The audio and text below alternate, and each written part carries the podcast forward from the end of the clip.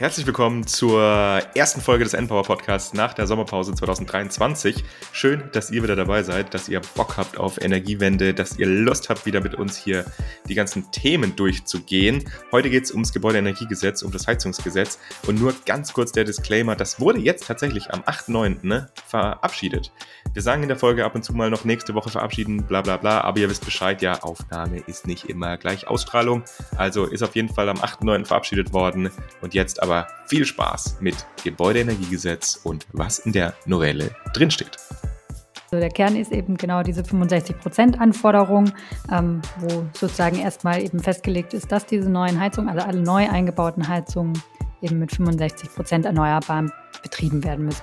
Ganz grundsätzlich ist eben, gibt es eben bestimmte Erfüllungsoptionen, die beschrieben sind, bei denen man sich dann nicht mehr selbst darum kümmern muss, ob das jetzt 65 Prozent sind oder nicht, äh, wo einfach festgelegt ist, wenn man diese Technologie einbaut und die und die Bedingungen erfüllt, dann ist es automatisch äh, gesetzeskonform. Ah, der erste Blob. Da sind sie doch. Die ersten Plops nach der Sommerpause. Herzlich willkommen zu Folge 94, 49 wollte ich jetzt schon sagen, das ist aber schon eine Weile her, zu 94 des Endpower Podcasts. Heute geht es um das Thema des Heizungsgesetzes, der GEG-Novelle, der Novelle des Gebäudeenergiegesetzes. Das ging ja vor der Sommerpause auch ganz schön ordentlich durch die Medien. Da gab es ja viel Trubel, sowohl in der Regierungspartei als auch in den ganzen anderen Parteien und auch insgesamt einfach in der Gesellschaft. Und da war ja der Prozess ein bisschen, ja, nochmal aufgebauscht, dass im Juni sich eigentlich die Parteien soweit geeinigt hatten auf Leitplanken, wo es denn hingehen soll mit dem Gesetz. Es gab dann auch einen Entwurf für dieses ganze Gesetz. Und dann hat aber relativ kurzfristig das Bundesverfassungsgericht die Novelle gestoppt auf Antrag von einem CDU-Abgeordneten, da der Antrag beziehungsweise der Entwurf des Gesetzes dann nicht 14 Tage vorher schriftlich den jeweiligen Abgeordneten zugegangen war. Aber über den ganzen Prozess werden wir auch nochmal sprechen. Es war auf jeden Fall eben sehr, sehr aufgebauscht, äh, sehr hohe Wellen geschlagen, auch viel Diskussion darüber. Ich glaube, so das bekannteste Thema war ja diese 65 Prozent Erneuerbare in den Gebäuden, wenn eine Heizung ersetzt wird die da jetzt drinstehen, was ja dann doch für Furore gesorgt wird. Aber was das alles jetzt bedeutet, was da jetzt final drinsteht und was für Auswirkungen das dann hat, das wollen wir heute besprechen.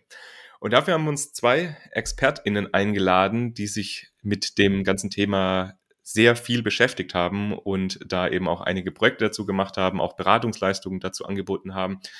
Zum einen eine Person, die tatsächlich mal am Fraunhofer Easy auch gearbeitet hat. Sie hat in Spanien promoviert, war dann eben vier Jahre am Fraunhofer Easy und ist jetzt seit 2017 beim Öko-Institut im Bereich Energie- und Klimaschutz. Herzlich willkommen bei uns im Podcast Sibylle Braungart. Hallo, ich freue mich hier zu sein. Schön, dass du da bist. Und als zweites haben wir uns noch einen Juristen eingeladen. Er hat in Heidelberg studiert, war dann auch eine Zeit lang bei äh, Beckner, Büttner und Held, ist vielleicht auch ein bekannter Name im Energiebereich und ist jetzt seit 2012 am Öko-Institut und mittlerweile auch stellvertretender Bereichsleiter im Bereich Umweltrecht und Governance. Herzlich willkommen bei uns im Podcast Friedhelm Keimeyer. Herzlichen Dank, hallo. Schön, dass ihr da seid. Genau, wie ich es gesagt habe, ähm, heute geht es um diese GEG-Novelle. Kurz die Info für alle, dass ihr das auch nochmal wisst. Wir haben ja hier unten in den Show Notes, die ihr seht, auch die jeweiligen Timestamps. Also wenn ihr jetzt sagt, beispielsweise euch interessiert jetzt nur, was da explizit drin steht und weniger der Prozess, dann schaut doch mal in die Show Notes. Da sind die jeweiligen Timestamps zu den einzelnen Themen, könnt ihr dann direkt hinspringen. Aber heute soll es grundsätzlich eben darum gehen, dass wir drüber sprechen, warum hat es eigentlich diese G-Novelle gebraucht? Wo stehen wir aktuell? Was sind eigentlich die Herausforderungen im Wärmesektor? Was steht jetzt explizit im Gesetz drin und welche Auswirkungen hat es? Und dann noch so ein bisschen natürlich über die Zukunft, also wie sich das Ganze weiterentwickeln wird. Aber wie immer, kurze Vorstellung von unseren Gästen. Sibylle, magst du kurz anfangen? Was hast du bis jetzt gemacht? Ich habe es ja schon so ein bisschen einleitend gesagt, aber auch vielleicht, was motiviert dich denn an dem ganzen Thema? Warum ja, interessierst du dich für dieses Thema? Ja, gerne, danke. Genau, ich bin am Freiburger Büro hier im Öko-Institut äh, und koordiniere das Team Wärmewende und Effizienz, beschäftige mich deshalb sehr eingehend mit der Wärmewende und damit eben auch mit dem Gebäudeenergiegesetz und habe das in diesem Zusammenhang natürlich jetzt recht eng verfolgt. Cool, schön, dass du da bist. Und Friedhelm, wie sieht's bei dir aus? Was hast du bis jetzt gemacht und, und was motiviert dich an diesem ganzen Thema? Ja, vielen Dank. Also ich bin äh, seit über äh, 13 Jahren äh, im Energie- und Klimaschutzbereich tätig. Erst zwei Jahre als Anwalt, da habe ich auch für Fernwärme schon gearbeitet, für Fernwärmeunternehmen und jetzt über zehn Jahre im Öko-Institut, auch da dauerhaft immer wieder die Wärmewende und Klimaschutz und wie spielt es zusammen mit den Mieterinteressen und sozialen Interessen und mich ähm, äh, motiviert da einfach die Arbeit, wie kann man das gut voranbringen. Ähm, einerseits Klimaschutz und damit natürlich dies, äh, unsere Umwelt und sozusagen unser Zusammenleben auf dem Planeten irgendwie zu schützen und gleichzeitig das auch sozial auszugestalten, wie man das voranbringen kann. Cool. Schön, dass du auch da bist. Und wie immer gibt es aber natürlich ein paar Entweder-Oder-Fragen noch von Julius. Genau, hallo ihr Lieben, schön, dass ihr dabei seid. Wir fangen an und zwar, es gibt pro Person von euch nur zwei dieses Mal. Und zwar fangen wir mit äh, Sibylle an. Lieber Schokoeis oder lieber Erdbeereis, Sibylle? Erdbeereis. Erdbeereis, klare Ansage. Veganes. Du, du, hast, das hat Markus gerade auch schon gesagt, vorher bei uns gearbeitet und wir haben tatsächlich in der gleichen Abteilung gearbeitet. Ähm, deswegen Karlsruhe oder Freiburg? Freiburg. Deshalb bin ich ja hier. Wie jetzt. Genau, super. Und dann Friedhelm, äh, lieber, du bist ein bisschen in Berlin, deswegen äh, am Wochenende lieber äh, in der Stadt bleiben oder lieber in die Brandenburger Prärie? In der Stadt bleiben. Alright. Und äh, genau, Markus hat schon gesagt, du warst mal Rechtsanwalt bei BBH, Beckner, Beckner Held, und bist dann in, äh, ja genau, Policyberatung und Öko gegangen. Ähm, würdest du diese Entscheidung wieder machen? Deswegen lieber die Frage, lieber Rechtsanwalt sein oder lieber wissenschaftlicher Mitarbeiter? Lieber Wissenschaft. Also ganz klar. Genau, weil bei, bei BBH geht ja eigentlich auch ziemlich viel und ist, die ähm, kriegen ja auch, also ich habe ein relativ gut positives Bild bei denen und dass die auch äh, sehr viel äh, beitragen äh, und viele Beratungsprojekte in dem Bereich machen. Aber deswegen ganz spannend, dass du dich trotzdem für entschieden hast, dann zu Öko zu gehen. So, ihr Lieben, das war's schon mit den Entweder-Oder-Fragen. Deswegen fangen wir jetzt gleich an mit dem Heizungsgesetz. Markus, machst du die Einleitung? Ja, und zwar die Frage ist ja so ein bisschen, warum haben wir jetzt eigentlich dieses Heizungsgesetz? Wir haben ja das GEG, das Gebäudeenergiegesetz, das ist ja auch erst seit ein paar Jahren in, in Kraft. Könnt ihr auch gleich nochmal was dazu sagen? War ja dann auch ein Zusammenschluss von mehreren Gesetzen. Das war ja damals schon ein relativ großer Durchbruch, dass diese Gesetze dann vereinheitlicht wurden im Gebäudeenergiegesetz und jetzt ja, stand dann eben eine Novelle an. Und deswegen vielleicht die erste Frage, warum brauchen wir das überhaupt? Also wo, wo stehen wir denn und warum hat es denn jetzt diese Novelle gebraucht? Genau, also das Gebäudeenergiegesetz ist ja grundsätzlich ein ganz wichtiges Gesetz für den Gebäudebereich, wo im Grunde alles äh, ordnungsrechtlich geregelt ist, nicht nur was die Heizung betrifft, sondern auch was die Gebäudehülle betrifft. Und wir haben im Gebäudesektor eben die Situation, dass schon seit Jahren die Emissionen einfach sehr wenig zurückgehen. Der Gebäudesektor ist auch der einzige, der seine Ziele im Klimaschutzgesetz jetzt schon dreimal in Folge verfehlt hat. Und das ist einfach ein Sektor, wo noch ganz viel passieren muss im Klimaschutz. Und insofern ist es erstmal grundsätzlich wichtig, dass dieses wichtige Gesetz eben angegangen wird. Wir haben zusätzlich im Gebäudesektor eben auch noch die Schwierigkeit, dass wir es einfach mit ganz vielen Gebäuden zu tun haben, wo wir ganz unterschiedliche Strukturen haben mit vermieteten Gebäuden, ähm, selbstgenutzten Gebäuden und zusätzlich noch sehr lange Lebensdauern. Das heißt, äh, die einerseits die Heizung, aber auch die Gebäudehülle, das hält einfach sehr lange und alles, was wir jetzt tun, hat eben auch schon unmittelbar Auswirkungen auf die nächsten 20 oder 30, 40 Jahre. Und wir haben in Deutschland eben mit dem Bundesklimaschutzgesetz ja die Klimaneutralität für 2045 verankert. Das heißt eben im Gebäudesektor, dass wir einfach jetzt schon wirklich sehr gut aufpassen müssen, was wir tun, weil wir sonst eben diese Klimaneutralität nicht mehr erreichen können.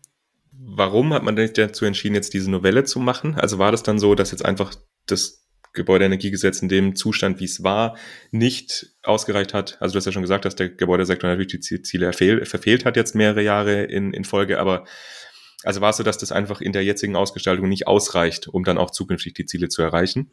Genau, also grundsätzlich ist das erstmal der Punkt, dass es nicht ausreicht, aber ganz konkret ist es natürlich jetzt auch die Umsetzung des Koalitionsvertrags. Also im Koalitionsvertrag war ja eben ganz klar vereinbart, dass eben neu eingebaute Heizungen ab, 20, ab 2024, beziehungsweise damals noch 2025, wurde dann vorgezogen auf 2024, eben zu 65 Prozent erneuerbar betrieben werden sollen. Und das ist ja erstmal die konkrete Anforderung, die jetzt der Kern der Novelle, die wir jetzt auf dem Tisch haben, ist. Genau, und ich hatte es ja schon gesagt, dass das ja dann doch größere Wellen geschlagen hat. Also zum einen natürlich dieses Jahr vorgezogen von diesen 65 Prozent Erneuerbare, aber auch grundsätzlich kam ja doch sehr, sehr viel Kritik und auch in den öffentlichen Medien war es ja sehr präsent, einfach dieses Gesetz. Könnt ihr da so eine Einschätzung drüber geben, wo das vielleicht herkam? Also was waren die Punkte, dass ja eben viele Akteure dann gesagt haben, das können wir so nicht machen oder das wollen wir so nicht machen? Ist eine relativ schwierige äh, Frage, weil das sehr vielschichtig ist. Und das ähm, ist auf jeden Fall so, dass ähm, das natürlich sehr greifbar ist. Man hat eine Heizung und man hat Angst vor was Neuem, was man nicht so ganz versteht. Und diese äh, Grundangst, dass man nicht genau weiß, was es ist und man muss da irgendwas ändern und äh, es gibt da jetzt Vorgaben. Bisher waren die Vorgaben da sehr wenig sozusagen. Es gab so eine allgemeine Ankündigung des Ölkessel, aber die war sehr schwach ausgestaltet, ab äh, 2026 verboten werden. Das hat die alte Regierung, noch die letzte Regierung äh, vereinbart, aber die ist ja noch nicht wirksam gewesen. Und jetzt kommt sozusagen deutlich härtere äh, Vorgaben an, an Technologien, die man noch nicht so kennt. Und dann gab es eben doch eine, muss man sagen, äh, sehr unvorbereitet ist der Gesetzentwurf sozusagen da ähm, an die Zeitung durchgespielt worden und dann gab es einfach eine sehr starke Kampagne auch. Und das hat sich immer weiter aufgeschaukelt, äh, was man sich, glaube ich, davor gar nicht hat vorstellen können, dass das ähm, so stark wird. Aber es ist natürlich, jeder kann heizen und man hat Angst, dass Mieten steigen und dass Heizung steigt und man weiß nicht genau, was da auf einen zukommt. Und das ist eine große Unsicherheit, die da drin war. Und parallel war halt noch dieses Gesetz ist rausgegangen und die Förderung, also die Förderrichtlinie, das ist ein anderer Rechtsakt, wie viel man vom Staat Unterstützung kriegt, um eben auch diesen Umstieg sozialverträglich abzufedern, die war noch nicht fertig abgestimmt oder war noch sozusagen nur ähm, Vorankündigungen und noch nicht sozusagen ausverhandelt, weil das ja auch dann, das Geld muss ja auch da sein im, im Haushalt und so weiter. Und diese Gesamtmengen, Gemengenlage äh, und das dann über mehrere Wochen und Monate hat dann natürlich äh, sich sehr hohe Wellen geschlagen, ja. Friedhelm, du hast gerade eine Sache gesagt, und zwar hast du gesagt, dass es zum Teil sich um Technologien dreht, die man noch nicht so kennt, hast du gerade gesagt. Jetzt könnte man ja argumentieren, okay, wir äh, haben uns langfristig lange mit, mit, mit Gas versorgt äh, im Wärmebereich, aber es gibt Wärmepumpen schon ewig, es gibt äh, Wärme, äh, es gibt Netze, also Heating, District Heating auch schon ewig. Warum, warum ist es, warum beschreibst du das immer noch so, dass es was Neues ist? Also nicht für dich als Person, aber für uns als Gesellschaft. Warum ist das so immer noch etwas Neues? Ähm, warum haben wir ein bisschen vielleicht Angst davor? Ich weiß nicht. Ähm also ja, ich, ich glaube, dass es vielleicht für den ähm, für die normale Person, die ein, im Gebäude wohnt, die Heizung jetzt sowieso nicht unbedingt was ist, womit man sich ganz viel beschäftigt. Ne? Also im Grunde ist für die meisten Menschen wahrscheinlich auch der Gaskessel etwas, was man noch nie live gesehen hat. Ähm, es ist aber, denke ich, eben schon für das Installationsgewerbe so, dass Wärmepumpen einfach weniger häufig eingebaut werden und auch in dem etwas schwieriger einzubauen sind. Also ich denke, da ist es in gewisser Weise was jetzt nicht komplett Neues, aber was jetzt auch nicht jeder Betrieb eben so äh, im Sortiment hat. Also ich denke, da muss man schon sagen, ist es was Neues und ganz grundsätzlich haben wir natürlich einfach weniger Erfahrungen damit und dann passiert es natürlich auch mal, dass eine nicht so gut läuft. Ähm, also das ist natürlich keine neue Technologie im Sinne, dass es jetzt überhaupt noch nicht erprobt ist, aber es ist ja einfach so, dass wir in Deutschland einen sehr, sehr fossil geprägten Heizungsmarkt haben. Wir haben 80 Prozent fossile Energien und die Erneuerbaren sind einfach noch so ein bisschen im Kommen, in der Praxis. Die Technologie ist da, aber ist einfach noch nicht so verbreitet. Ich würde jetzt nochmal ganz kurz, bevor wir jetzt tatsächlich dann darauf eingehen, was jetzt konkret drinsteht, nochmal auf diesen Prozess eingehen. Die, ich hatte es ja anfangs auch gesagt, dass es ja eigentlich vor der Sommerpause hätte verabschieden werden sollen. Friedhelm, du hast gerade gesagt, dass damals zwischendran irgendwann mal ein Entwurf an die Zeitungen veröffentlicht wurde, was dann vielleicht nicht so ganz optimal war, unvorbereitet. Könnt ihr da nochmal so ein bisschen ja, Kontext drüber geben? Also wie war denn der, wie ist denn der Prozess abgelaufen? Jetzt also nicht auf die Gesetzgebung im Ganzen eingehen, da haben wir auch schon in anderen Folgen drüber gesprochen, aber so ein bisschen, also wie ist es losgegangen und was waren so diese einzelnen Steps? Ihr habt ja auch da diese Beratung ja im Prinzip gemacht. Also, das, ähm, die Ministerien, die zwei federführenden, äh, ist ja immer das äh, Bauministerium und das Wirtschaft- und Klimaschutzministerium, die hier eine gemeinsame Federführung haben, damit die Gesetzentwürfe immer gemeinsam äh, erarbeiten, äh, haben sich da sehr früh äh, auseinandergesetzt, haben auch im letzten Jahr schon eine Konstellation der Stakeholder gemacht, hatten verschiedene Konzepte vorgestellt, hatten dann diese ausgewertet und hatten dann auch schon im letzten Jahr gesagt, sie äh, bereiten diesen Gesetz noch ganz in Ruhe vor, damit man das eben keine Fehler macht und hatten dann im letzten Jahr angefangen, technologieneutralen Gesetzentwurf zu schreiben. Das war so die Leitlinie, die von Anfang an vorgegeben ist. Grundsätzlich nicht ein Kaskadenmodell, dass wir irgendwie nur auf die Wärmepumpen setzen oder Fernwärme, sondern dass wir eigentlich alle äh, Grundsatz, im Grundsatz gleichberechtigt haben. Äh, und das hat man eben dann sehr ruhig vorbereitet. Mit Ingenieure hat man eingebunden. Man hat äh, auch mal Stakeholder äh, zwischendrin gefragt im kleinen Kreise. Ähm, und äh, man hat diesen Gesetzentwurf und die DIN-Normen und die Leute, die in DIN-Normen arbeiten und so weiter und so fort, äh, äh, hat man diese Sache erarbeitet, so Stück für Stück. Und ähm, dann war diese Sache noch nicht ganz fertig. Die war jetzt so fast fertig zwischen diesen beiden Ministerien. Es äh, waren die letzten Fragen noch so zu klären. Und äh, da ist eben, aber die Förderung war noch nicht so weit. Und dann ist eben dieser Entwurf, wo eben dann äh, der sehr gründlich erarbeitet worden war mit diesen Forschungskonsortien, eben durchgestochen worden. Und dann ist eben sehr stark äh, Narrative aufgekommen, weil es gab so eine Bisher gibt es im Gesetz, ich muss ein bisschen ausholen dafür, zu erklären, bisher gibt es im Gesetz eine Frist, die gibt es schon seit den 90er Jahren, äh, dass 30 Jahre alte Kessel, Ölkessel und Gaskessel müssen rausgenommen werden. Das ist der Grundsatz. Das ist heute drin ähm, in 72 Gebäudeenergiegesetz und war davor schon der Energieeinsparverordnung, wenn sie 30 Jahre alt sind, weil sie zu ineffizient sind. Und dann gibt es aber eine Rückausnahme für selbstbewohnte Eigentümer.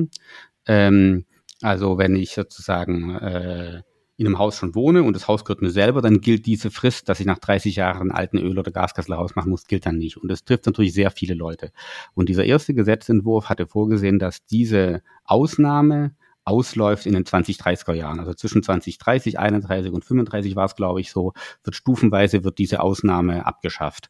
Und diese Formulierung, wie das drinne war, war eben dann geeignet, dass man daraus eine Kampagne macht, ich reiß eure Heizungskessel 24 raus. Das war dann das Narrativ, das in der Zeitung ähm, oder in der Presse dann so, so ankam in diesem ersten Entwurf, weil man diese Ausnahme für die selbstbewohnten Ein- und Zweifamilienhäuser ähm, eben in den 30er Jahren hätte auslaufen lassen, damit die Leute sich rechtzeitig vorbereiten können. Und es ist natürlich ein ordnungsrechtlicher Eingriff, dass man alle 30 Jahre alten Kessel rausnehmen muss. Und das bedeutet natürlich, wenn parallel ein Gesetz verabschiedet wird, dass alle neuen Heizungen 65 Prozent haben, dass ich dann die Pflicht habe zum Umstellen. Aber das war eben sehr spät und das war mit großem Vorlauf. Aber das hat sozusagen so einen großen Impuls gegeben und der kommunikativ war man da nicht vorbereitet, dass sozusagen die Kampagne und der, die Angst der Leute ab 24 tritt in Kraft, ja, aber es würde ja erst wirksam werden in den 30er Jahren, wo man das dann die Übergangsfrist dort ist. Und diese Sache hat so eine, sich äh, verselbstständigt, man konnte das irgendwie nicht mehr richtig einfangen und dann hat es immer, immer weitere Wellen geschlagen. So, und jetzt ist diese Ausnahme bleibt jetzt, also diese, diese Übergangsvorschrift in 30 Jahren wurde alles ersatzlos gestrichen, auch schon sehr früh dann, also wurde dann schon, bevor das Bundeskabinett verabschiedet hatte, bevor es im Bundestag ging, wurde das alles gelöscht. Diese, diese Änderungen für die in Paragraph 73 Gebäudeenergiegesetz mit den selbstbewohnten Einfamilienhäusern und Zweifamilienhäusern. Aber das Narrativ, äh, dass sozusagen das so schlimm ist und dass es so eine Krisenbelastung ist und man geht an Omas klein Häuschen, muss jetzt zwangssaniert werden, dieses Narrativ wurde einfach aufrechterhalten. Obwohl das in dieser aktuellen, ähm, in der aktuellen schriftweise gar nicht mehr drin ist. Das heißt, auch wenn Oma so ein Häuschen jetzt hätte in den 30er Jahren, dann würde sie darauf warten, bis ihre Gas, ihr Gaskessel oder ihr Ölkessel kaputt gehen würde und dann müsste sie was machen, aber es gäbe keinen ordnungsrechtlichen Druck, dass sie, bevor etwas kaputt geht, da tatsächlich aktiv werden muss. Richtig. Also die Ausnahme bleibt weiterhin unbegrenzt äh, bestehen, ja. genau. Sag nochmal, Fredim, du hast dieses Wort Kaskadenmodell benutzt. Kannst du das vielleicht nochmal kurz erklären? Also was, was ist ein Kaskadenmodell, wenn, wenn wir um so ein Gesetz sprechen? Genau, also am Anfang, äh, als das Gesetz sozusagen war ein Konzeptpapier erarbeitet worden von beiden Ministerien und die hatten den Stakeholdern, also den, den Stadtwerke, die ganzen äh, Interessensverbände und so haben darauf geantwortet und haben sie zwei Konzepte vorgestellt, sagt, alle Technologien sind gleichberechtigt, man kann alles oder man sagt primär, alle sollen Fernwärme oder ähm, äh, eine Wärmepumpe machen und nur wenn das nicht geht, also für Häuser, wo das nicht möglich ist oder für denkmalgeschützte Gebäude, die man nicht gut dämmen kann oder ähnliches, nur die dürfen dann Biomasse machen oder eine andere Technologie. Ähm, äh, die jetzt dann nachher reinkam, Wasserstoff und äh, die ganzen anderen. Also man hätte dann zwei Sachen ganz nach vorne gestellt und die anderen hätte man nur durch nach einer fachlichen Beratung oder ähnliches machen dürfen. Und dieses Modell wurde aber, bevor das Gesetz geschrieben wurde, schon verworfen. Also man hat gleich von Anfang gesehen, sagte, das könnte hier Ärger geben, das ist alles Beratungsbedarf und wenn wir, ähm, also Wissenschaftlich wäre es sinnvoller gewesen wegen Biomassekapazitäten, weil wir nicht so viel haben. Wir haben nicht so viel Holz, wir haben nicht so viel Pellets. Also am Ende, wenn zu viele Leute das einbauen, dann haben wir ein Problem für die Gebäude, die die Pellets dann brauchen, also die eben schon da sind oder die eben wegen Denkmalschutz oder ähnlichem nur das einbauen können. Und ähm, deswegen wäre es eigentlich gut gewesen, man hätte in die Richtung gegangen, aus fachlicher Sicht, aber aus Grund der politischen Klarheit und weil es klar ist, gesellschaftlich schwerer durchzusetzen, hat man von Anfang an den Gesetzentwurf insgesamt auf technologieoffen gemacht. Man hat für jede Technologie, die es gibt, einen Paragraphen gewählt und hat dann jede Technologie, die es gibt, die eben, die eben erneuerbar ist, einen Paragraphen und hat jeweils die Anforderungen dort reingeschrieben. Und es gab aber eine Beschränkung im Neubau, weil im Neubau eben besonders einfach man 100% erneuerbar auch machen kann für die neue Gebäude und hat dort eben zum Beispiel äh, Nachtspeicheröfen oder Biomasse im Neubau in dem ersten Entwurf nicht erlaubt. Das wurde nachher alles rausgenommen äh, diese Beschränkung, dass auch im Neubau zulässig ist, äh, Holz oder Biomasse, Biomethan oder äh, Stromdirektheizungen, aber ähm, in diesem ersten Entwurf war eben gerade der Neubau, dort äh, gab es gewisse Beschränkungen noch.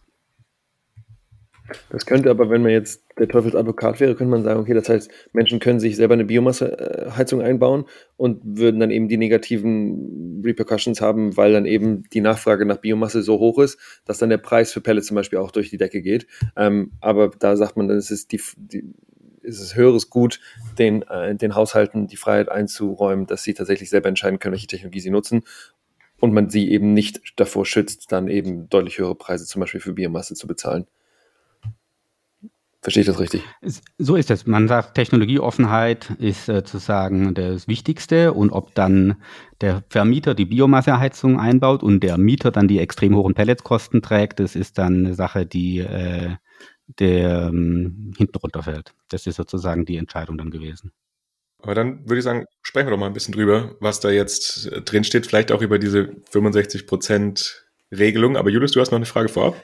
Ja, genau, weil wir ja gerade noch über den Prozess sprechen, dachte ich, ob, ob, äh, ob Sibylle oder, oder Friedhelm kurz nochmal sagen könnte, warum es dann verschoben werden musste. Also Markus, du hast es gerade gesagt mit diesen 14 Tagen, aber könnt ihr das vielleicht nochmal, weil ich fand, dass das der Kulminationspunkt des letzten Sommers war bezüglich äh, Heizungsgesetz, ähm, dass dann in den Zeitungen habe ich so gelesen, wie kann es sein, dass das Bundesverfassungsgericht dieses Gesetz jetzt stoppt? Und das ist natürlich, äh, da würde ich gerne nochmal kurz ein ganz bisschen Kontext liefern. Wie kann das denn sein? Markus hat es kurz gesagt, aber Sibylle oder Friedhelm, mögt ihr das nochmal sagen? Wie kann das sein? Ähm, und wie passt das in unseren Gesetzrahmen auch rein, dass dann solche Gesetze kurzfristig gestoppt werden, aber nicht aufgrund von Inhalt, sondern aufgrund von prozessualen äh, Fragen, glaube ich. Ne?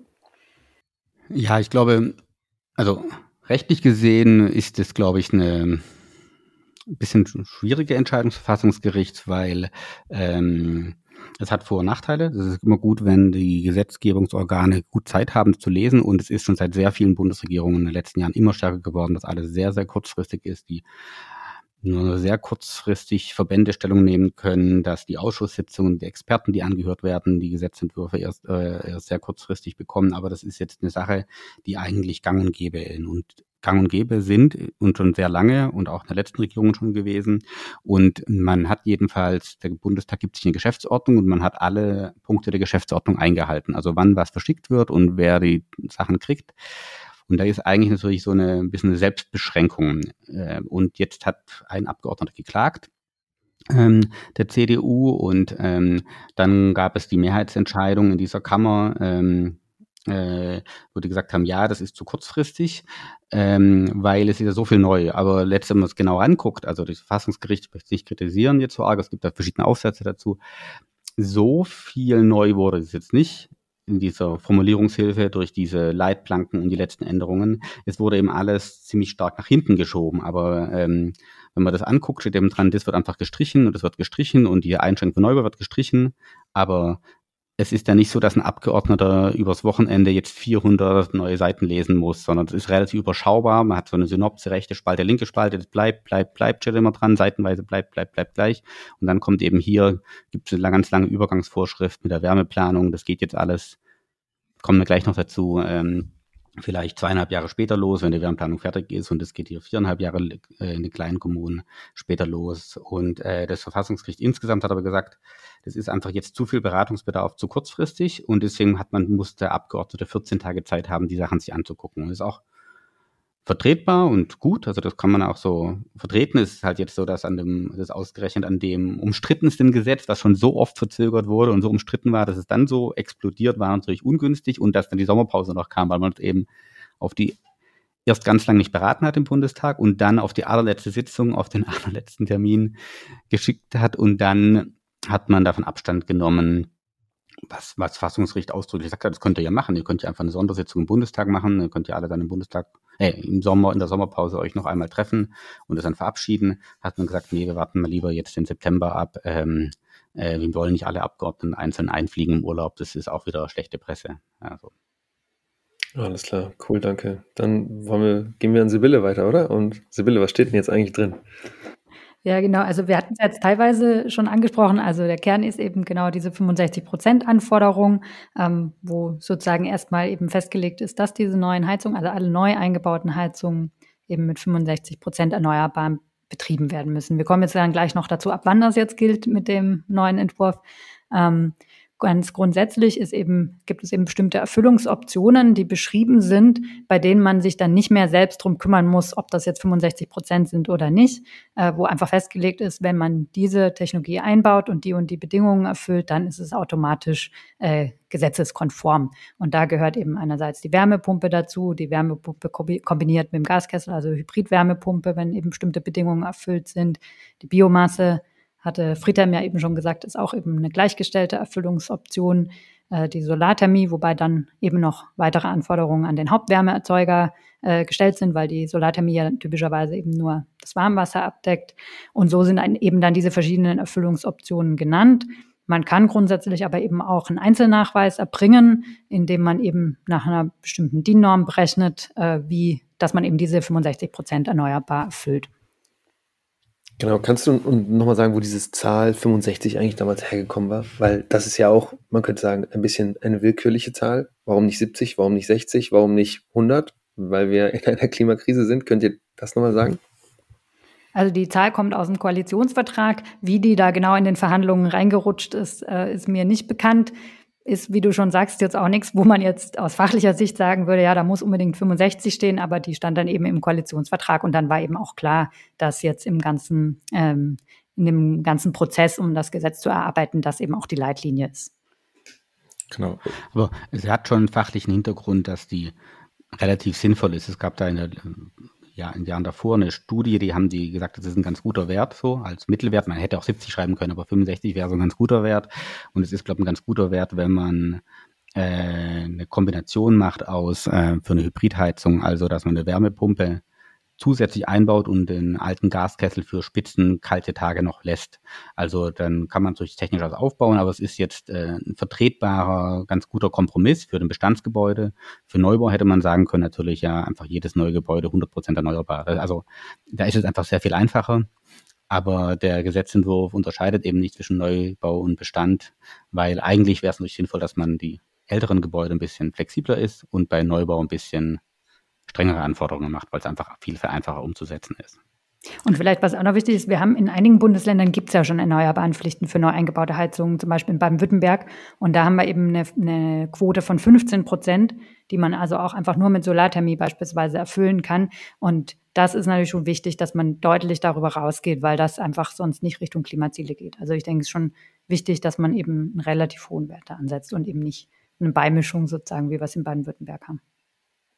Genau, und das Ganze soll ja jetzt am 01.01.2024 in Kraft treten, aber ist, Friedhelm, du hast ja gerade eben schon so ein bisschen anklingen lassen, dass es da jetzt nochmal eine neue Verknüpfung gibt mit dem Wärmeplanungsgesetz, die das Ganze ja nochmal ein bisschen flexibel gestalten soll, dass man da auf gleichen äh, Planungsleitlinien, auch gerade was eben solche Wärmenetze, zweifelsfall auch synthetische Gase etc. angeht, Könnt ihr da nochmal ein bisschen was dazu sagen? Also was genau ist jetzt diese Verknüpfung von diesen 65 Prozent Erneuerbaren mit der Wärmeplanung? Was, was steht da jetzt drin? Was bedeutet das jetzt?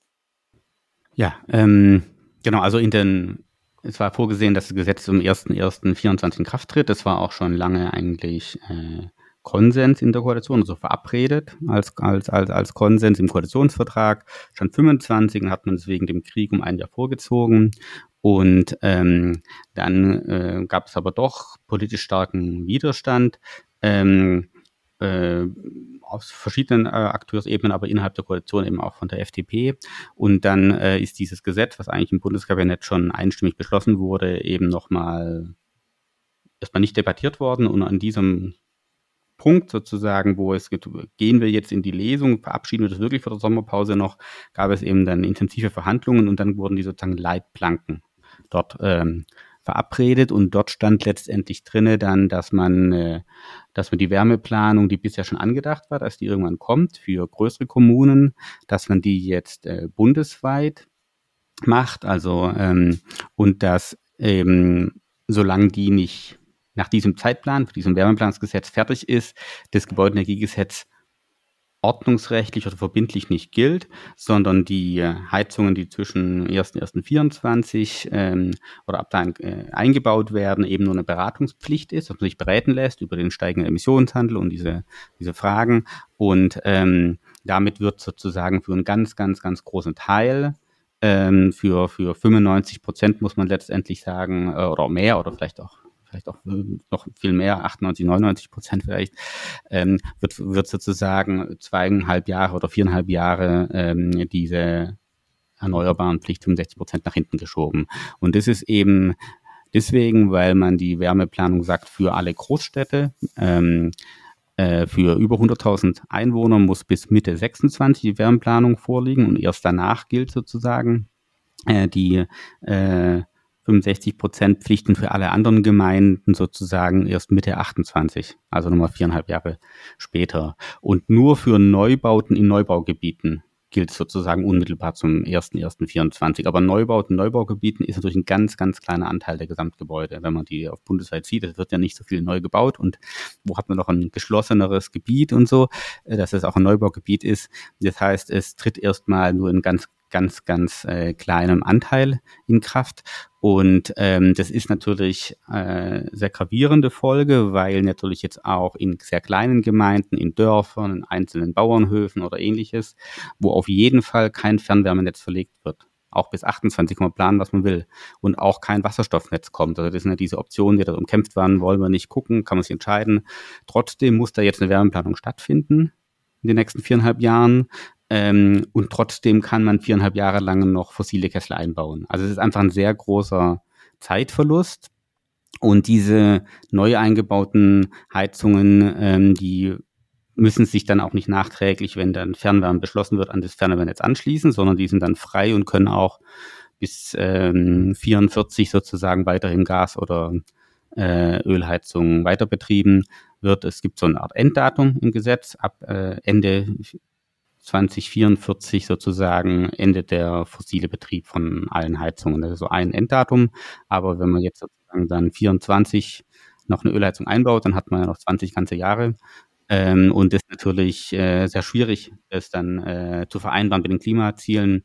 Und ähm, um das in gewissem Sinn ein bisschen äh, aufzufangen, ähm, gibt es eben so eine Art Stufenmodell, dass die zwischen 24 und 28 in dieser Übergangsfrist während die Wärmeplanung läuft, wer dort Gas- oder Ölheizung einbaut, der muss eben ab 29 15 Prozent erneuerbare ähm, äh, sozusagen ähm, dann beziehen von dem jeweiligen, also bei Gas würde man Biomethan 15 Prozent dazu machen müssen und ab 35 30 Prozent und ab 2040 60 Prozent. Das heißt, es wächst so langsam an, aber ähm, 60 Prozent 2040 ist natürlich ähm, viel zu wenig in Bezug auf die Klimaziele, weil wir haben ja das Ziel 2045 Klimaneutralität und 2045 Klimaneutralität äh, bedeutet natürlich, dass wir zwischen 40 und 45 nur noch ganz geringe Restmengen haben.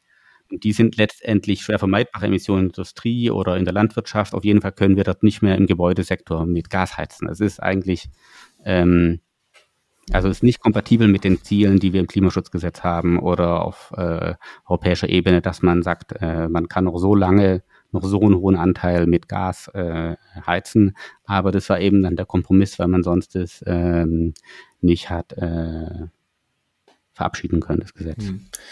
Ja, Sibylle, du beschäftigst dich ja auch mit der Modellierung von den Gebäudesektor und auch Wärmesektor im, im Ganzen und glaube, wie hat ja gerade schon gesagt, das ist ein bisschen schwierig, aber ist das auch so jetzt, dass man das auch wieder in neuen Modellierungen sieht? Also, dass dann dadurch die Zielerreichung jetzt auch für 2030 im Prinzip sehr schwierig wird, wenn sich das alles jetzt nochmal irgendwie zweieinhalb, viereinhalb Jahre verzögert? Genau, also es gibt ja äh, ist gerade neu erschienen den Projektionsbericht, was eben die Projektionen sind, wie sich die Emissionen in den Sektoren entwickeln. Und damals, als die Rechnungen gemacht wurden, war eben noch die äh, Regelung vorgesehen, dass eben ab dem 1.1.24 die Heizungen wirklich 65 Prozent erneuerbar sind.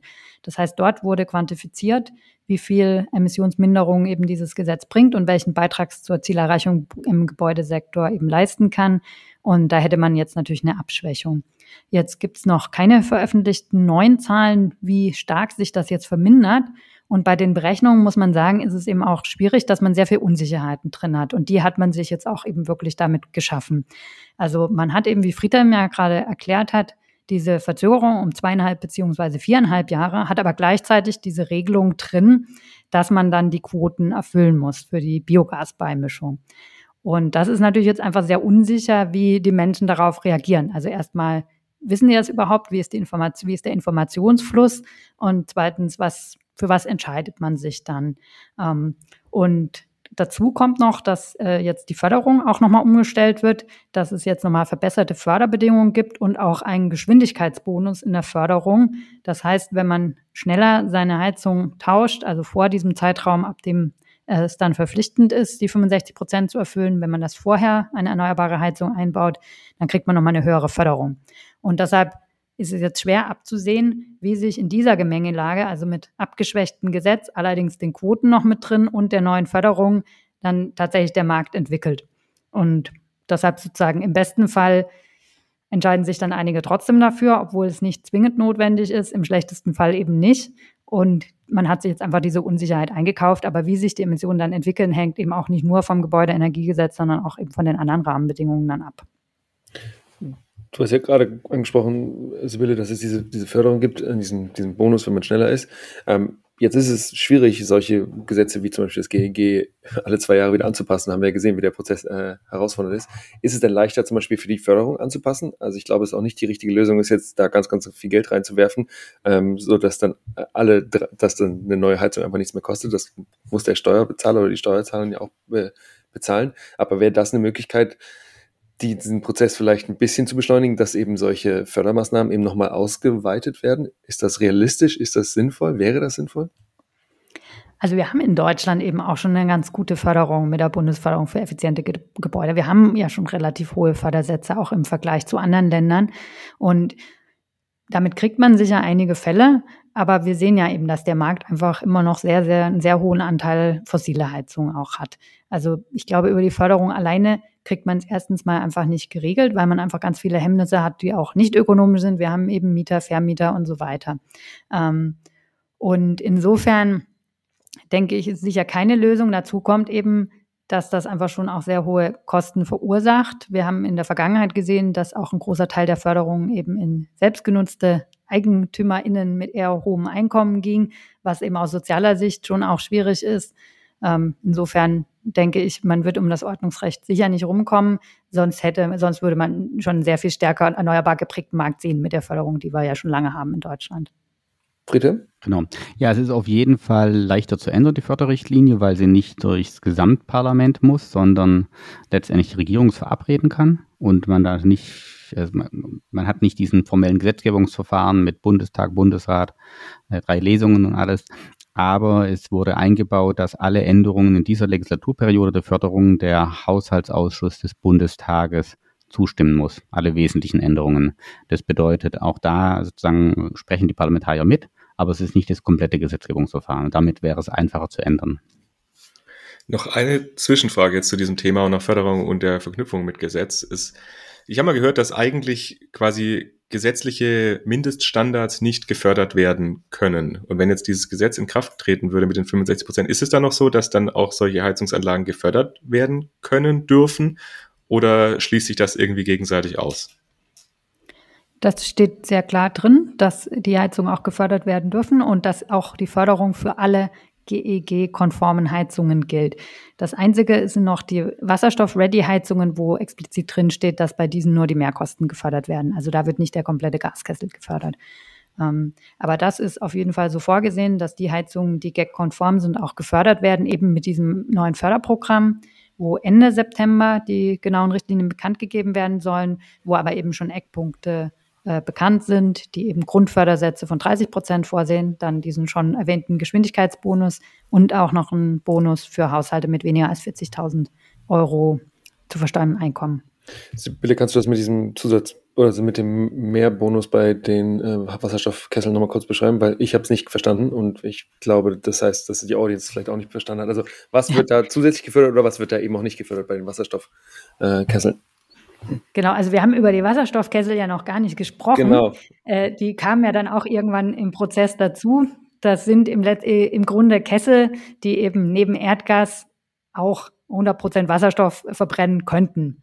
Ähm, und diese Kessel eignen sich aber eben auch erstmal dazu, einfach mit Erdgas zu heizen. Also der Sinn der Sache ist, dadurch, dass wir jetzt ja keinen Wasserstoff verfügbar haben in der Regel, im Gebäudebereich, dass man eben erstmal einen Erdgaskessel einbaut, den ganz normal mit Erdgas betreibt und in ferner Zukunft, wenn dann ein Wasserstoffnetz liegt, könnte man den aber so umrüsten, dass er eben mit 100 Prozent Wasserstoff auch heizen könnte.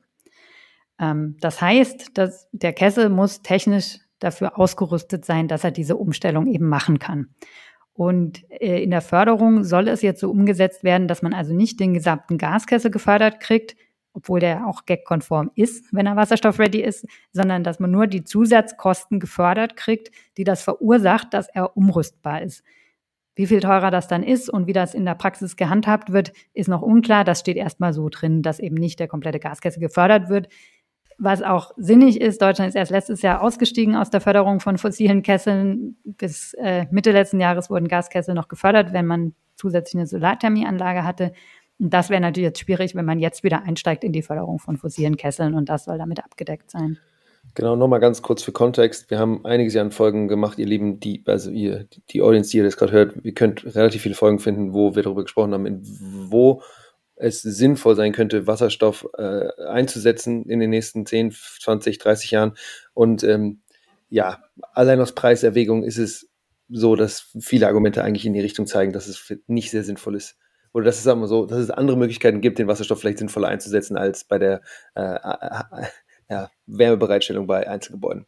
Nur mal so als Kontext, also dass ihr das nicht so hört und denkt, ah ja, das ist eine super Idee oder sowas. Also überlegt es euch natürlich selber, wer, wer, sind wir, aber es gibt eben vielleicht andere Möglichkeiten, diesen Wasserstoff äh, anders und sinnvoller einzusetzen. Aber es ist vielleicht ein Punkt, über den wir tatsächlich nochmal ganz kurz sprechen könnten, weil das ist ja auch tatsächlich ein Punkt gewesen, der ja auch in der Diskussion um das ganze Gebäudeenergiegesetz immer wieder aufgekommen ist, dass eben eben das Friedhelm, du hast ja gesagt, eigentlich technologieoffen ausgestaltet werden soll. Und dann kam ja die Kritik, dass es eben nicht technologieoffen ist, weil solche Sachen wie die Gas, äh, die, also die, die äh, Wasserstoffkessel etc. dann nicht gleichwertig berücksichtigt wurden wie Wärmepumpen etc. Also da, genau, kannst du vielleicht, Sibylle, nur mal was dazu sagen, also warum das so war und, und was vielleicht auch so aus dieser Modellierungsperspektive eigentlich nochmal dafür oder dagegen spricht, Wasserstoff da zu verwenden. Also ich glaube, ein wichtiger Unterschied ist eben die Frage, heizt man mit dem Einbau des Kessels 65 Prozent erneuerbar oder in ferner Zukunft? Und da ist eben Wasserstoff ready wirklich ein Unterschied, als benutzt man wirklich diesen Wasserstoff. Insofern passt das in die Diskussion der Technologieoffenheit eigentlich nicht so ganz rein, weil man dann ja eine Technologie zulässt, die die Anforderungen eben nicht erfüllt zum, Zeitbau, zum Zeitpunkt des Einbauens. Ähm, also sozusagen ein Kessel, der schon beim Einbauen 65 Prozent erneuerbar erfüllt, ist ja auch immer erlaubt gewesen. Also es ist ja wirklich eben einfach die Frage, inwiefern sieht man vor, dass unter Umständen in Zukunft dieser Kessel mit Wasserstoff betrieben wird und wie stellt man sicher, dass es dann aber auch der Fall ist, äh, so dass man dann eben nicht auch 2045 noch mit Erdgas heizt. Jetzt haben wir darüber gesprochen, was ein bisschen drinsteht, also wie äh, diese 65 Prozent Erneuerbare, dann Verknüpfung mit der Wärmeplanung. Jetzt haben wir ein bisschen über Wasserstoff gesprochen. Können wir nochmal darüber sprechen, was jetzt eigentlich nicht drin steht? Wir haben natürlich schon ein paar Sachen gehört, wie zum Beispiel Friedhelm, du hattest ja irgendwie genannt, äh, diese Verzögerung, äh, nee, ähm, die Ausnahme für Einzel- und Zweifamiliengebäude oder auch, dass es jetzt die Übergangsfrist während der Wärmeplanung gibt. Was wäre denn jetzt, äh, oder wo würdet ihr sagen, das sind eigentlich Punkte, die rausgestrichen worden sind, bei denen es ja schade ist, dass sie rausgestrichen worden sind, weil sie eben dann die Ambitionen, die dieses Gag eben hat, hätte haben können, tatsächlich so substanziell heruntergeschraubt haben.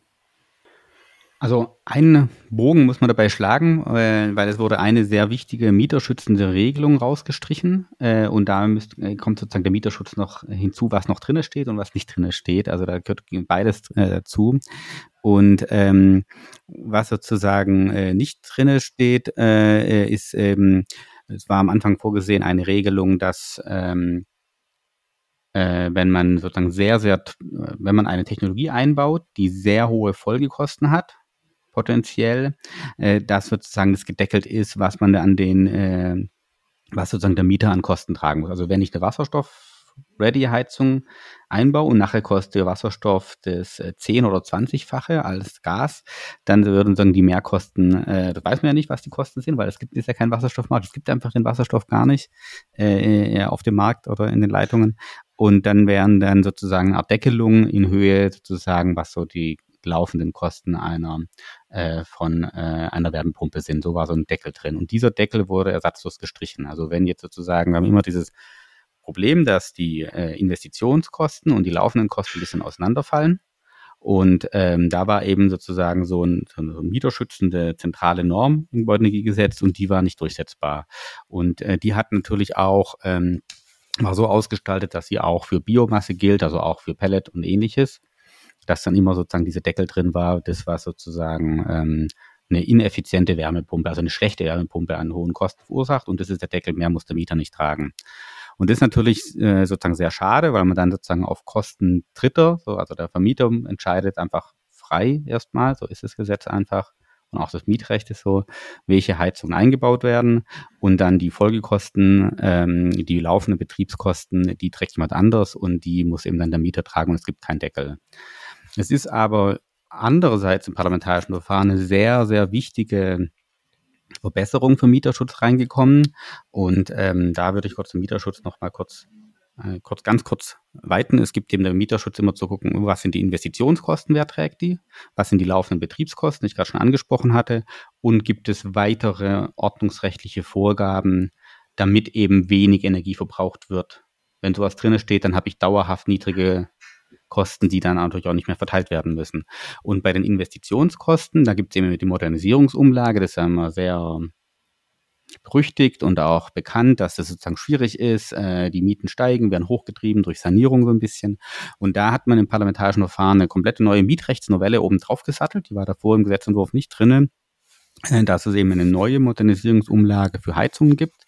Und egal ob jetzt ähm, oder Vermieter kann sich entscheiden, ob er die alte Modernisierungsumlage nutzt oder die neue Modernisierungsumlage. Bisschen komplex ausgestaltet, aber das Zentrale ist, teurer als 50 Cent pro Quadratmeter und Monat ähm, können die Investitionskosten für eine Heizungseinbau nicht werden. Und wenn man sich halt dann ausrechnet, ich habe eine äh, 80 Quadratmeter Wohnung und da wohne ich mit meiner Familie oder ähnliches, dann weiß ich eben mehr als 40 Euro kann es nicht teurer werden, bei, wenn ich eine Heizung einbaue.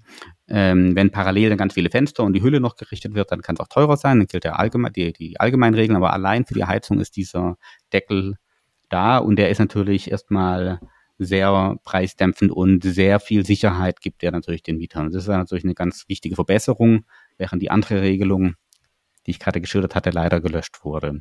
Und ähm, Parallel gab es noch einige andere Vorgaben, die eben den Effizienz sozusagen Gewinn machen, dass eben Wärmepumpen gut eingestellt werden müssen, dann haben die äh, in größeren Gebäuden oder dass Heizungsanlagen eben optimiert werden müssen oder hydraulisch abgeglichen werden müssen. Und das ist natürlich ganz wichtig, dass man in großen Gebäuden, also ab zehn Wohneinheiten, diese Regeln erhalten hat, weil das natürlich dauerhaft dann dort, wo die viele Mieter wohnen, ähm, die laufenden Kosten natürlich gesenkt werden, wenn die Heizungen gut eingestellt sind und optimiert sind und da ein Handwerker mal drauf geguckt hat, damit da keine dauerhaft, dann nicht dauerhafte Energieverschwendung stattfindet.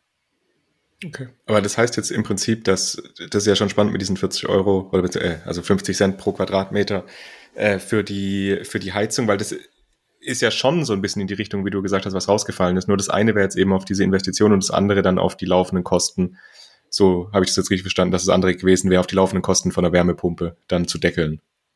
Na, vor allem auch von den Heizungen, also von Wasserstoff und, und Biogas kann es eben auch eine wichtige Rolle spielen, wo die Investition erstmal günstig ist und für den Vermieter daher attraktiv, wo aber die Folgekosten eben sehr teuer sein können. Genau, aber das dann also quasi vor allem gedeckelt, bei denen wäre das wichtig gewesen. dass es dann gedeckelt werden würde auf den Betrieb von einer Wärmepumpe. Genau, das ist jetzt weg, aber das äh, vielleicht evaluiert man das und äh, wird das dann vielleicht nachträglich in ein paar Jahren oder in der nächsten Legislaturperiode, vielleicht kommt die Frage neu auf.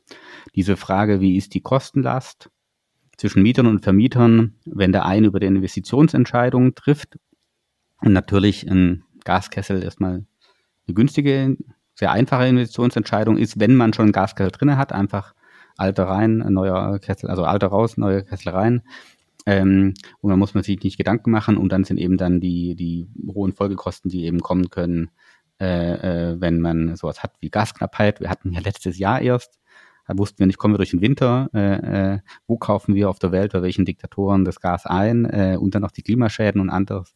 Und ähm, ja, aber die Investitionsentscheidung fällt eben auseinander mit den laufenden Kosten und wie geht man damit in der Gesellschaft um, ist eben eine äh, ein Spannungsfeld und äh, hier wurden jetzt die Regelungen alle gestrichen. Es kam aber für die Investitionsentscheidung alleine kam eine sehr gute Regelung ins Gesetz, die eben Sicherheit gibt und die auch auskömmlich ist. Also man kann für diese 50 Cent pro Quadratmeter kann man gute erneuerbare Heizung einbauen. Das ist schon abgesichert, dass das auch funktioniert und nicht komplett zum Hemmnis wird sozusagen.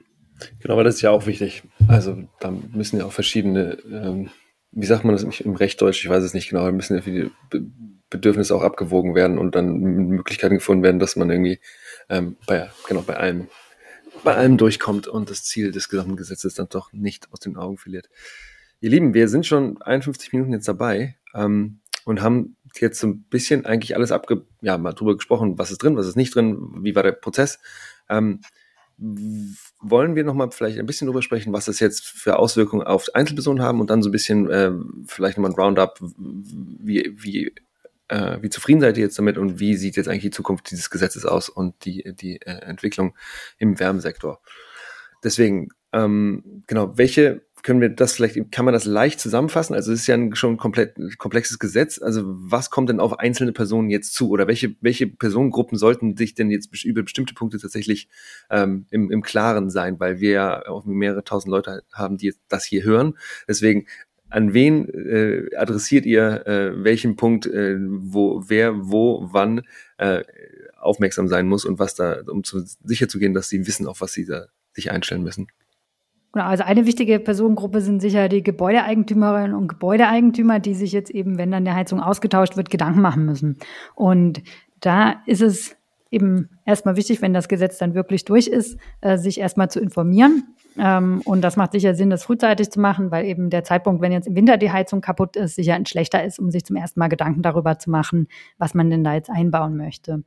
Äh, da ist ein bisschen dann auch noch vielleicht die Bundesregierung gefragt, äh, geeignete Informationen bereitzustellen, so dass man sich eben auch sinnvoll informieren kann, weil das Ganze, man, wir hatten es jetzt ja gesprochen mit den verschiedenen Fristen für verschiedene Gebäude, je nachdem, wo die stehen, auch äh, schon unübersichtlich ist. Also ich denke, da ist es jetzt erstmal auch nochmal wichtig, geordnete Informationen bereitzustellen und dann aber an die Gruppe der GebäudeeigentümerInnen, sich damit eben auch zu beschäftigen. Also das ist sicher ein wichtiger Punkt. Dann auch die Frage der Förderung. Auch das ist, denke ich, zentral jetzt für die Umsetzung, weil das ja eben auch eine Sache ist, die auf GebäudeeigentümerInnen eben dann zukommt, dass man sich Heizungen einbauen muss, die dann unter Umständen in der Investition eben auch wirklich teurer sind als der klassische Gaskessel. Und da ist es eben auch wichtig, sich mit der Förderung auseinanderzusetzen, ähm, sodass die dann eben auch beantragt werden kann. Genau. Und genau, also für Vermieter kann man noch sagen, es gibt noch äh, zusätzliche wichtige Punkte, wenn man so, was bisher äh, Vermieter oft nicht gemacht haben. Die haben oft die Förderung nicht in Anspruch genommen, weil ähm, wir sie es umlegen konnten. Sie konnten ja dann einfach sagen, es ist jetzt einfacher, ich tue einfach die Miete erhöhen über diese 8% Modernisierungsumlage. Man kann jetzt ein ähm, bisschen mehr umlegen, wenn man die Förderung in Anspruch nimmt. Also es ist ganz wichtig, dass man jetzt sozusagen das kombiniert. Das ist dann gut für Vermieter und für die Mieter für beide Seiten, wenn man die Förderung in Anspruch nimmt, äh, noch darauf zu achten und ähm, so, also äh, persönlicher Rat, um das einfach zu machen. Also äh, warten Sie nicht auf den Wasserstoff, sondern ähm, gehen Sie jetzt und äh, wenn man da sozusagen Zeit hat und sich das sozusagen darüber nachdenkt und äh, bauen sich eine Wärmepumpe ein oder schließen sich an Fernwärme an, wenn das eben sinnvoll ist. Das ist ja nicht in allen Fällen sinnvoll, aber in ganz, ganz vielen Fällen sind diese zwei Technologien die zentralen. Ähm, und da sind die Investitionskosten vielleicht teilweise etwas höher, aber langfristig die ganzen Risiken und es können auch irgendwann vielleicht noch sehr hohe Energiesteuern kommen und ein CO2-Preis und wir wissen nicht, ob die Pellets reichen und äh, wir müssen sehr viele äh, Probleme sind doch auch mit anderen Technologien verbunden, also jetzt die Nachtspeicheröfen oder ähnliches mit sehr, sehr hohen Folgekosten äh, und andere Punkten. Also diese zwei Leittechnologien äh, kann man so als pauschale Wert sagen, wobei eben nicht in, jedem Fall das natürlich dann gegeben ist. Ähm, und für die Mieter, äh, da ist eben, habe ich schon gesagt, das ist zentral, was man darauf achten muss, diese, wenn es da so eine Heizungsmodernisierung gibt, dass eben dieser Deckel ex existiert und damit kann man sich auch ausrechnen, was die Höchstsumme ist, aber es sind in vielen Fällen natürlich auch geringer die Mehrkosten, wenn man eine Heizung einbaut. Genau. Gut. Dann vielleicht nochmal ganz kurz zum Schluss der Blick in die Zukunft. Also äh, wir hatten ja schon auch gesprochen, ja, dass es jetzt Richtung Zielerreichung vielleicht nicht ganz der ambitionierte Wurf war, den äh, was ursprünglich mal war, um auch unsere Klimaziele zu erreichen. Aber vielleicht jetzt nochmal aus eurer Sicht, also was wären denn die Punkte, die man jetzt noch vielleicht zusätzlich angehen müsste? Oder wie denkt ihr, wie die, die, die Zukunft jetzt in diesem ganzen Wärmegebäudebereich aussehen könnte und aussehen sollte? Sibylle, magst du vielleicht kurz anfangen? Ja, gerne. Also genau, für die Heizung haben wir jetzt sozusagen die mit dem Entwurf äh, zumindest mal einen Schritt gemacht, wenn er denn jetzt nächste Woche wirklich verabschiedet wird. Ähm, und da ist sicher nicht alles so, wie man sich vielleicht hätte vorstellen können. Trotzdem ist man da jetzt zumindest mal einen Schritt weiter. Ähm, gleichzeitig haben wir jetzt aber auch noch eben den ganzen, den ganzen Bereich der Effizienz an der Gebäudehülle, äh, wo eben auch noch einiges getan werden muss. Und jetzt war das natürlich eine schwierige Geburt mit dem Heizungsanteil des Gebäudeenergiegesetzes. Und das wird natürlich jetzt spannend, wie es weitergeht mit den Anforderungen dann an die Effizienz des Gebäudes, die aber eben auch extrem wichtig sind für die Zielerreichung. Ich denke, das wird uns jetzt in den nächsten Wochen, Monaten und Jahren begleiten. Da ist einiges noch zu tun. Ähm, und das ist was, was sicher jetzt auch dringend angegangen werden muss. Genau, aber das ist dann nicht Teil vom GEG oder weil das GEG ist dann ja verabschiedet. Oder kannst du das nochmal erklären? Genau, also im GEG, die jetzige Novelle des GEG, die, die beschäftigt sich eben vor allem mit diesem Heizungsteil.